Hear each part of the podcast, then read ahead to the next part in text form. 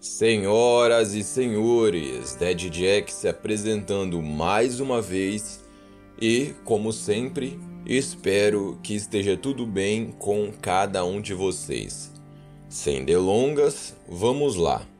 Todo mundo, pelo menos, já ouviu falar nos Vikings ou Vikings, é, os saqueadores violentos dos tempos passados, lá da Noruega, Dinamarca e tal.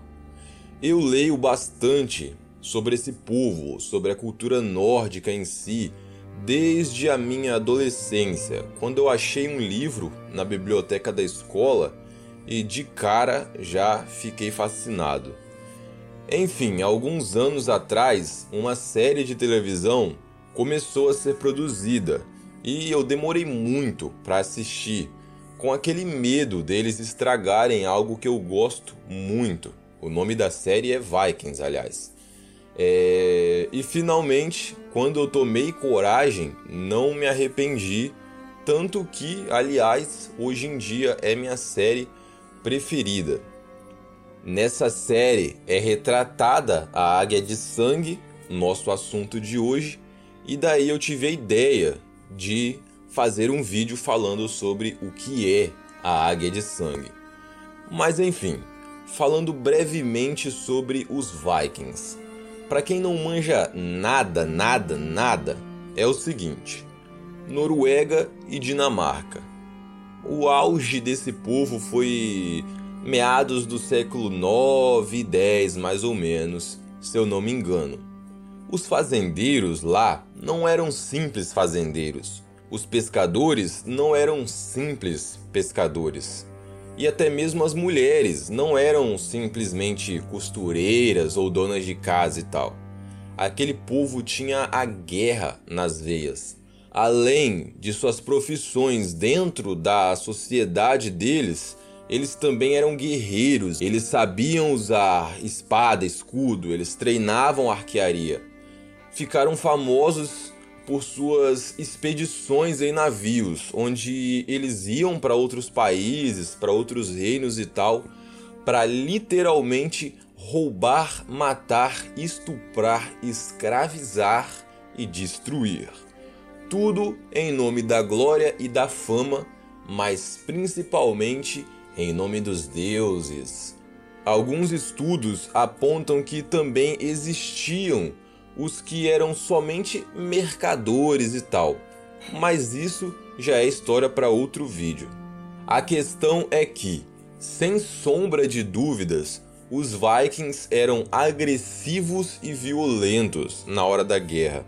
E claro que um povo assim deveria ter um método de vingança à altura, correto?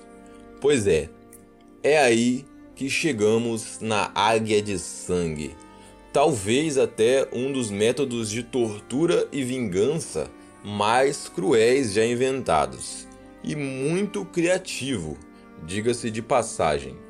Agora vou explicar para vocês detalhe por detalhe sobre os estágios de tortura até a águia de sangue estar completa.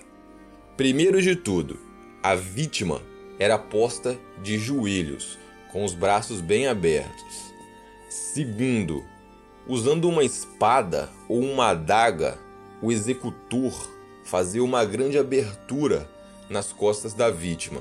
Terceiro, o executor então, ali atrás da vítima, é, começava a quebrar costela por costela, usando um machado. Mas não apenas quebrar, depois de quebrar a costela ali bem próximo da coluna, ele ia puxando também, costela por costela, abrindo-as para fora, mas sem arrancar do corpo. Vocês entenderam? Eles abriam as costelas e assim as asas começavam a se formar. É só vocês olharem aí na imagem que vocês entendem bem. Agora imaginem só, tem uma ferida aberta nas costas da pessoa e as costelas foram abertas para fora. O que fica exposto dessa forma? Os pulmões.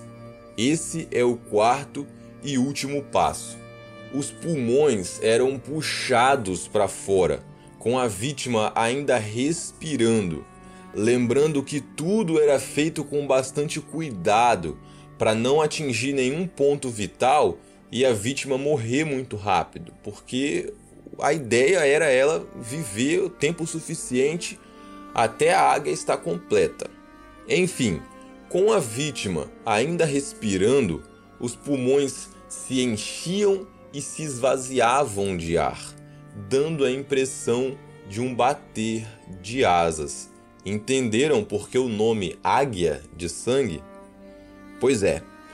Alguns historiadores, galera, é, eles debatem se a águia de sangue é só coisa de fábula, só mito mesmo das lendas nórdicas, ou se foi um método de vingança que realmente existiu e era praticado.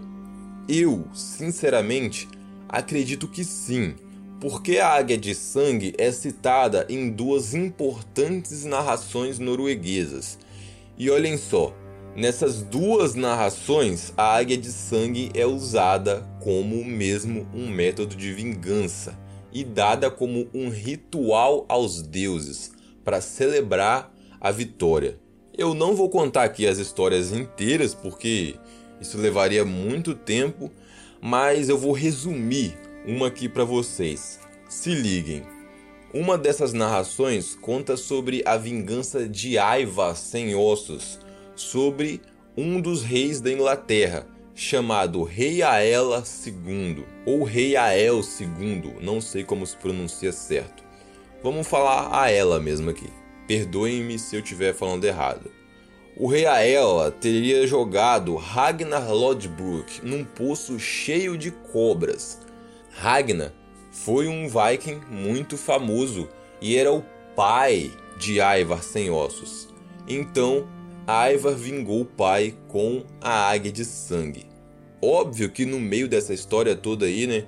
Como eu disse, tem a história é longa, tem muitos detalhes, reviravoltas, guerras aconteceram e tal, até Aiva conseguir chegar a até Aiva conseguir pôr as mãos nesse rei para ter sua vingança. Mas enfim, galera, é isso então. Espero que tenham gostado do vídeo. Se não é inscrito no canal, se inscreve aí que tu será muito bem-vindo ou bem-vinda. Toda segunda e quinta eu solto um vídeo bem legal e é isso então. Espero te ver aqui no próximo vídeo. Fui.